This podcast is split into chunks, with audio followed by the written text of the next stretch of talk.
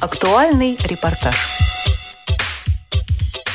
В Москве в строительном техникуме номер 30 прошел первый в России презентационный чемпионат профессий «Абилимпикс». В рамках мероприятия состоялся круглый стол, на котором организаторы соревнований и представители обществ инвалидов обсудили направление развития новых состязаний для маломобильных групп населения. О том, как «Абилимпикс» появился в нашей стране и каковы его цели, рассказывает президент Фонда образования обществу Лидия Фролова.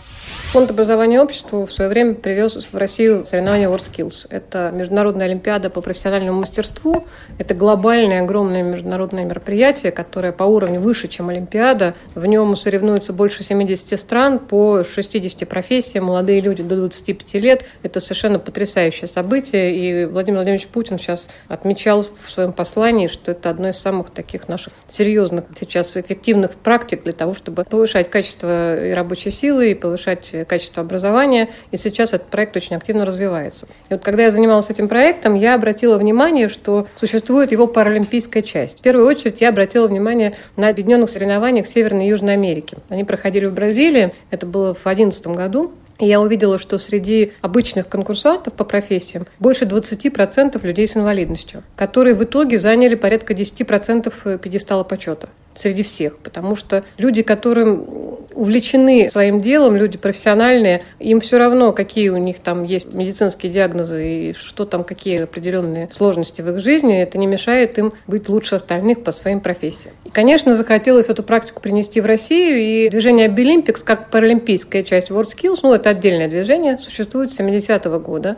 Штаб-квартира находится в Японии, и очень большое количество стран, сейчас уже больше 20, э, активно развивают это движение у себя. Финны, наши ближайшие соседи, они уже тоже больше 30 лет состоят в этой организации, и в нее вовлечено там чуть ли не 100 тысяч человек, учитывая, какая маленькая Финляндия. Эти соревнования, во-первых, они решают несколько сразу проблем. Во-первых, это наглядная профориентация для детей и их родителей. Они показывают, какие пути открыты перед человеком, перед любым человеком. Вот я, например, ни, никогда не смогу стать математиком там, или техником. Это не значит, что я в чем-то ущербный, или не значит, что передо мной от, закрыты другие дороги. Вот у меня открыты одни дороги, у кого-то другие. И вот эти дороги нужно людям показывать с самого раннего детства или в тот момент, когда они попали в определенную ситуацию. Вот Абилимпикс очень показывает это явно на лучших примерах. Вторая очень важная часть Абилимпикс – это многонациональная экспертная работа, которая позволяет выявить лучшие образовательные практики, лучшие практики модульного профессионального обучения для людей с инвалидностью, с определенными видами инвалидности. Опять же, как адаптация системы а, реабилитации, системы оборудования рабочих мест определенные, все возможные технические новинки, которые могут быть. Ну и, конечно же,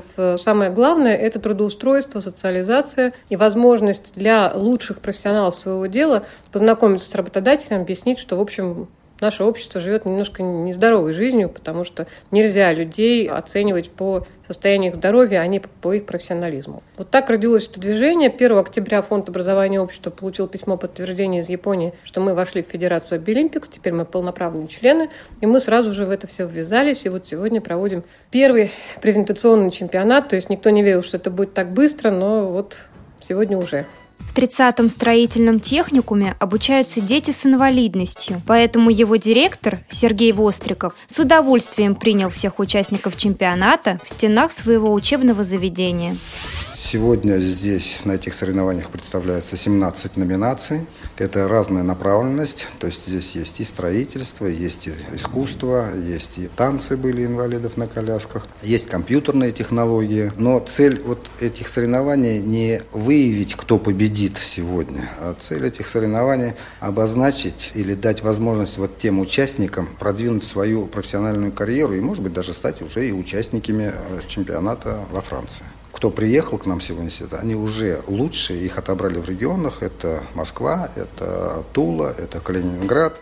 Вице-президент Всероссийского общества слепых Лидия Абрамова рассказала о том, в каких профессиях проявили себя незрячие участники состязаний.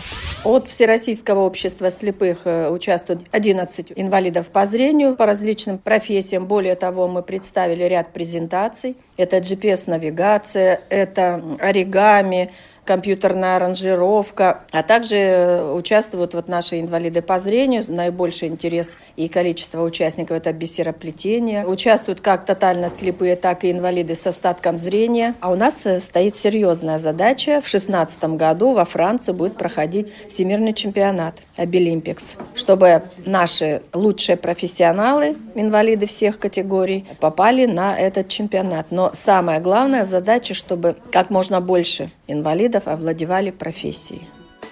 Помимо чемпионата была организована выставка профессий. Каждый желающий мог посмотреть, как люди с ограниченными возможностями здоровья создают фигурки из бисера и занимаются резьбой по дереву. К примеру, Андрей Скворцов показывал, как правильно плести корзиночки из ивовых прутьев и заодно поделился своим мнением о создании чемпионата Обилимпикс.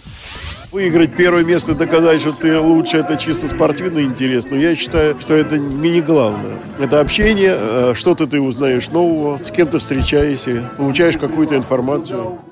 О том, какие надежды возлагаются на профессиональные соревнования, рассказывает генеральный директор благотворительного фонда «Парилис» Наталья Крель все начиная от системы образования и заканчивая системой профессиональной ориентации, должно быть выстроено в единую, общую цепочку – где-то должны были встретиться эти люди, чтобы была появилась единая площадка, единая территория такого разговора.